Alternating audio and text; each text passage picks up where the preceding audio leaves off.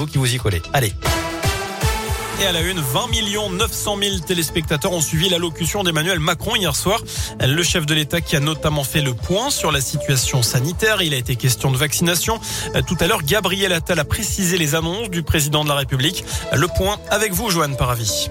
Et oui, coup de pression sur les plus de 65 ans. Le porte-parole du gouvernement a expliqué qu'à partir du 15 décembre, les personnes de plus de 65 ans qui n'auront pas reçu leur dose de rappel verront leur passe sanitaire désactivé 6 mois et 5 semaines après la précédente injection. Prenons un exemple. Celui qui a reçu sa deuxième dose le 10 juin et qui n'aura pas reçu sa dose de rappel perdra son passe sanitaire à compter du 14 janvier. En revanche, cette mesure ne concerne pas les personnes ayant des comorbidités, même si elles sont encouragées, aussi à faire un rappel du vaccin au bout de six mois.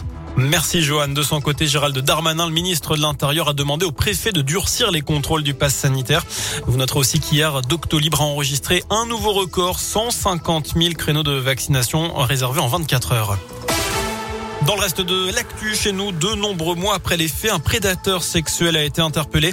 Cela fait suite à une tentative de viol et d'agression dans l'Ondaine. Il s'agit d'un homme de 27 ans, originaire de Firminy et résident dans le Puy-de-Dôme.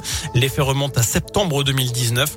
À l'époque, une plainte avait été déposée par une jeune fille de 18 ans qui expliquait avoir été victime en garde fraise d'une agression sexuelle.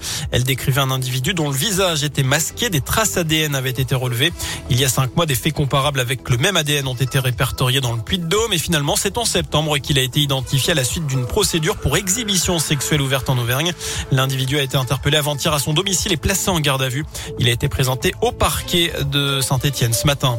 Ce drame, euh, la nuit dernière dans le Rouennais, un homme de 37 ans a perdu la vie dans un accident sur la commune de Charlieu. Il a perdu le contrôle de sa voiture vers minuit. Il est venu heurter un pilier de portail en pierre. Il n'a pu être réanimé par les secours.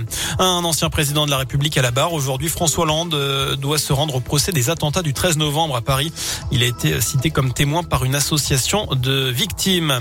On passe au sport en tennis. Le coup d'envoi des huitièmes de finale à l'Open international de Rouen. On suivra notamment Richard Gasquet opposé au jeune Arthur Cazot. Ce sera à partir de 18h30 au Scarabée. Enfin, retour sur cette violente agression, celle de l'ancienne joueuse stéphanoise Kaira Amraoui. L'internationale française joue désormais au PSG. Elle aurait été frappée par plusieurs agresseurs au niveau des jambes avec une barre de fer la semaine dernière. Elle revenait en voiture d'un dîner organisé par le club parisien lorsqu'elle a été agressée. Sa coéquipière en club, Aminata Diallo, a été placée en garde à vue. Elle était présente au moment des faits.